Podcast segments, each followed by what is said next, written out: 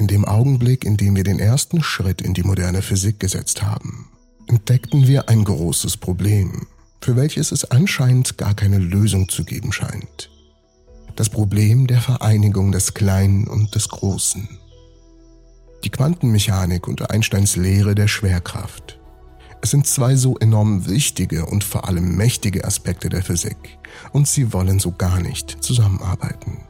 Wie lässt sich Einsteins Gravitationstheorie mit der Quantenmechanik in Einklang bringen? Dies ist eine Herausforderung, eine Aufgabe, die uns tiefe Einblicke in Phänomene wie schwarze Löcher und die Entstehung des Universums geben könnte. Ein neuer Artikel in der Zeitschrift Nature Communications, verfasst von Forschern des Chalmers University of Technology in Schweden und des MIT in den USA, präsentiert nun Ergebnisse, die vielleicht ein neues Licht auf wichtige Hürden zum Verständnis der Quantengravitation werfen. Doch lasst uns die Spannung hier nicht vorwegnehmen. Was genau ist die Herausforderung in unserem Fall?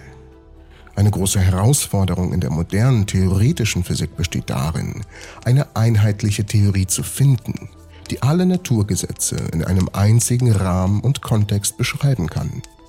Eine Verbindung zwischen Einsteins allgemeiner Relativitätstheorie, die das Universum im großen Maßstab nahezu perfekt beschreibt, und der Quantenmechanik, die unsere Welt auf atomarer Ebene im großen Detail darstellt. Eine solche Theorie der Quantengravitation würde sowohl eine makroskopische als auch eine mikroskopische Beschreibung der Natur beinhalten. Wir verstehen, wie schwarze Löcher sich bilden, weil uns die Quantenmechanik die Antworten dazu gibt. Und wir verstehen, welche Auswirkungen ein schwarzes Loch auf den Raum und die Materie um das Loch herum hat. Doch bei unseren Theorien, was in einem schwarzen Loch direkt passiert, da bricht die Physik zusammen und wir erreichen eine Singularität. Eine komplizierte Sache, die wir hier haben. Aber es gibt Hoffnung. Ein wichtiger Aspekt des Ganzen ist ein Äquilibrium von der Mathematik und der Natur selbst. Wir streben danach, die Naturgesetze zu verstehen, und die Sprache, in der die Naturgesetze geschrieben sind, ist die Mathematik. Wenn wir nach Antworten auf Fragen in der Physik suchen, werden wir auch oft zu neuen Entdeckungen in der Mathematik geführt. Diese Wechselwirkung ist besonders ausgeprägt bei der Suche nach der Quantengravitation, bei der es selbstverständlich extrem schwierig ist, Experimente durchzuführen, die uns dann Antworten liefern könnten. Wir müssten demnach die Sprache studieren, um die Natur zu verstehen. Wir können natürlich keine Experimente mit der Quantengravitation durchführen, aber wir könnten die Mathematik erkunden. Ein nahezu perfektes Beispiel für ein Phänomen, das diese Art von einheitlicher Beschreibung erfordert, sind schwarze Löcher. Ein schwarzes Loch entsteht, wenn sich ein ausreichend schwerer Stern ausdehnt und unter seiner eigenen Schwerkraft kollabiert, sodass seine eigene gesamte Masse in einem extrem kleinen Volumen konzentriert ist.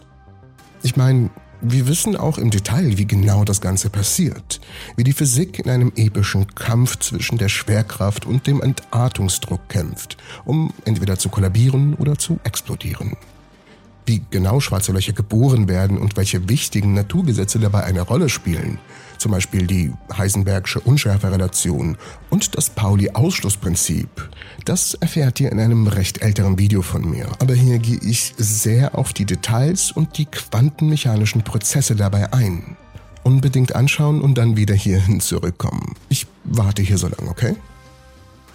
Habt ihr, habt ihr euch das Video angeschaut? Gut, denn auch wenn wir all das wissen, die quantenmechanische Beschreibung schwarzer Löcher steckt immer noch in den Kinderschuhen, beinhaltet aber spektakuläre, fortgeschrittene Mathematik. Die Herausforderung besteht darin zu beschreiben, wie die Schwerkraft als auftauchendes Phänomen entsteht, sowie alltägliche Phänomene wie die Strömung einer Flüssigkeit aus den chaotischen Bewegungen einzelner Tröpfchen entstehen, wollen die Forscher beschreiben, wie die Schwerkraft aus einem quantenmechanischen System auf mikroskopischer Ebene entsteht. Dies ist aber auch eine extreme Herausforderung. Die Schwerkraft ist eine enorme Kraft, die allzugegen ist. Doch sie ist nicht immer persistent, auch wenn sie es zu sein scheint, was irgendwie paradox an sich ist. Doch sie bewegt sich mit der Lichtgeschwindigkeit. Sie kann Informationen übermitteln. Es gibt irgendwie fast die Illusion her, dass die Schwerkraft etwas sei, was wir greifen können. Aber auch hier eine kleine Empfehlung von mir. Denn die Schwerkraft haben wir bereits im Detail besprochen und haben die Frage beantwortet, wie die Schwerkraft einem schwarzen Loch entkommen kann. Ist auch übrigens meine absolute Lieblingsfolge auf dem Kanal. Nun, in einem kürzlich in der Fachzeitschrift Nature Communications veröffentlichten Artikel haben Daniel Person und Robert Behrman zusammen mit Tristan Collins vom MIT in den USA gezeigt, wie die Schwerkraft aus einem speziellen quantenmechanischen System hervorgeht. Und zwar in einem vereinfachten Modell für die Quantengravitation, dem sogenannten holographischen Prinzip. Mithilfe von Techniken aus der Mathematik, die sie zuvor erforscht haben, ist es ihnen gelungen, eine Erklärung dafür zu formulieren, wie die Schwerkraft durch das holographische Prinzip entsteht. Und zwar auf eine sehr präzise Weise, zumindest präziser als bisher. Sie kommen der Entstehung der Schwerkraft also näher, indem sie das holographische Prinzip auf die Schwerkraft anwenden. Das holographische Prinzip an sich allein ist ein extrem kompliziertes Gebiet und eine Theorie, die so einige Erklärungen braucht. Also versuche ich es sehr simpel zu halten. Als holographisches Prinzip wird in Theorien der Quantengravitation die Hypothese bezeichnet, dass es zu jeder Beschreibung der Dynamik eines Raumzeitgebiets eine äquivalente Beschreibung gibt, die nur auf dem Rand des Gebiets lokalisiert ist.